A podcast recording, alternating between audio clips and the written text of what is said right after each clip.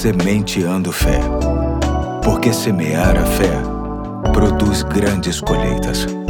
Olá, aqui é o Pastor Eduardo. Hoje é terça-feira, dia 7 de fevereiro de 2023, e me alegra estar com você no início de uma nova série que tem como título Infalíveis Promessas que vai ter como base as promessas de Deus encontradas na Bíblia e comentadas por Charles Spurgeon, com algumas adaptações de minha autoria. Hoje começo com uma promessa que é considerada a primeira feita após a queda do homem, que se encontra em Gênesis capítulo 3, verso 15, que diz assim: Porém entre você e a mulher, entre a sua descendência e o descendente dela, este lhe ferirá a cabeça e você lhe ferirá o calcanhar. Aqui encontramos o que se pode considerar como a base da graça de Deus que encontramos em Jesus. Uma promessa que autenticamente tem se cumprido. O descendente da mulher, precisamente o nosso Senhor Jesus, na cruz, foi ferido em seus calcanhares, feridas altamente dolorosas.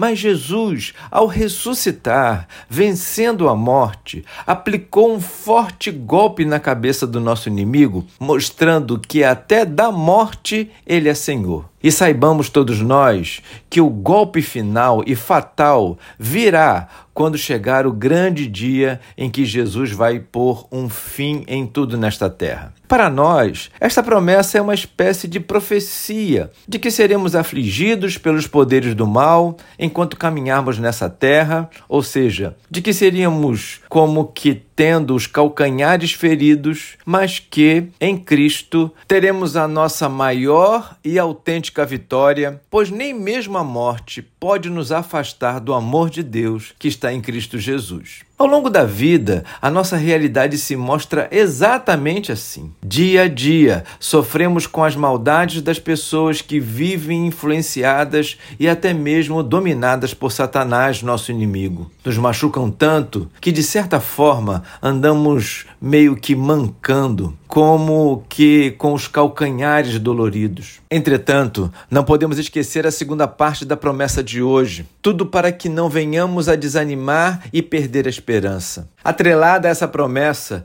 vem a afirmação que encontramos em 1 João, capítulo 4, versículo 4, que diz: "Aquele que está em vocês é maior do que aquele que está no mundo." Sim, queridos, maior é aquele que está em nós e trabalha por nós. Jamais podemos subestimar o potencial que existe em nosso inimigo. Porém, não podemos esquecer, por um segundo sequer, que o nosso Deus está acima de tudo e de todos, seja quem for. Hoje eu fico por aqui, amanhã tem mais, se Deus assim permitir. Até lá.